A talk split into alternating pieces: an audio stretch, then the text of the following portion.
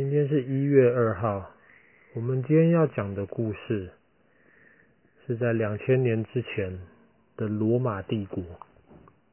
其实罗马帝国对欧洲的影响非常非常大。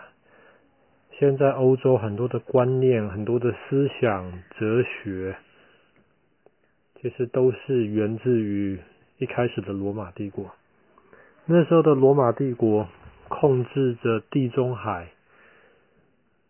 周围的土地，然后是一个非常强大的国家。可是后来罗马帝国为什么会消失呢？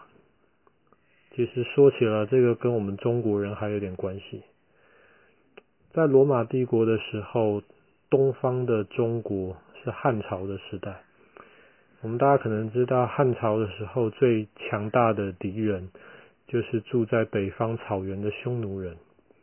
后来汉武帝的时候出了两个非常厉害的将军，一个叫卫青，一个叫霍去病。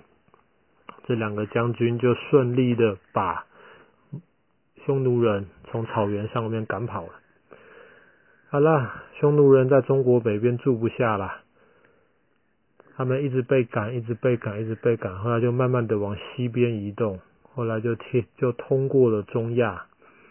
然后到了今天的俄罗斯的那一带，那边都是大草原，然后又从那边开始慢慢的往欧洲北边进入。罗马帝国到西元三百多年的时候，罗马帝国出了一个伟大的皇帝，叫做君士坦丁大帝。可是，在他之后呢，连续几个很差的皇帝，整个罗马帝国很混乱。罗马帝国就变得越来越衰弱了。罗马帝国跟汉朝一样，最大的敌人是在北方。这个时候，罗马帝国的敌人是在北方的日耳曼人，就是今天的德国人，特别德国人中间的一些小的部落。所以这些德国人，他们住的地方比较冷，他们就一直很希望能够有机会能够到。罗马帝国到意大利，到地中海附近比较温暖的地方。可是罗马帝国一直以来防守都很严密，直到第三世纪、第四世纪的时候，开始有了破洞。可是除了这个之外，还有一个很大的一个原因，就是因为匈奴人慢慢的往西边移动。所以匈奴人就开始去抢那些德国人、德国的一些部落的地盘了。哇，这些匈奴人很能打，非常的凶悍。这些德国的被罗马人称为的这些野蛮部落，慢慢的打不赢，怎么办呢？一直到西元三百六十六年的一月二号，西元三百六十六年的今天，那个冬天很冷很冷。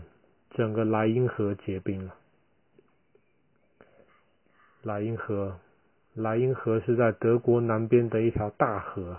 那个时候，莱茵河南边就是罗马帝国的土地，莱茵河北边就是这些德国的部落。莱茵河结冰了。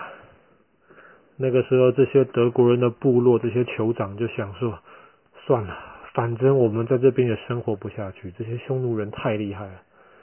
正好莱茵河结冰了，我们过河吧。所以在三六六年的一月二号，第一次这些德国人的部落，他们要渡过莱茵河，去攻打罗马帝国。趁着结冰的河面过河的这些德国部落的这些人，一过河之后没有多久，马上被莱茵河南边。这些罗马帝国的这些军队发现了，打了一场仗，他们打输了，逃回河北边。可是从此就开了一个头啊！从此，当他们被匈奴人欺负的时候，他们就过河去欺负南边的罗马人。一开始罗马人还抵挡得住，可是后来到四零六年的时候，西元四零六年的时候。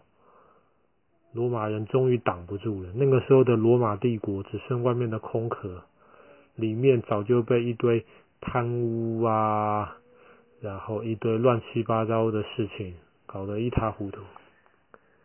在四零六年的时候，这些北方的这些德国部落，他们就顺利的过了莱茵河，这也是他们最后一次过莱茵河。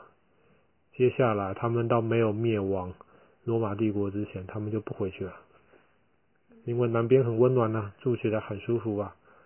他们就越往南走，越往南走，甚至打到了罗马帝国的首都。可是他们没有真的灭了罗马帝国，他们只是把首都里面很多有钱人的东西抢走，很多看起来很精致的东西抢走，搬回到他们的部落里面去。真的灭亡罗马帝国的，其实还是罗马帝国自己，因为后来。罗马帝国出现了一个皇帝，还有两个儿子，怎么办？中国人的话通常是老大当皇帝，可是不公平啊！他就决定了把罗马帝国切成两半，西边给一个儿子，东边给另一个儿子，后来就分成西罗马帝国跟东罗马帝国。东罗马帝国主要是在今天的。东欧土耳其一带，西罗马帝国主要就是在今天的意大利、法国、西班牙一带。本来罗马帝国就开始变得不是很强大了，你再把它切成一半。更糟糕的是在北非、地中海南边的地方，有另一群野蛮部落的人，叫汪达尔人。这群汪达尔人建立了一个国家，就搭船渡过了地中海。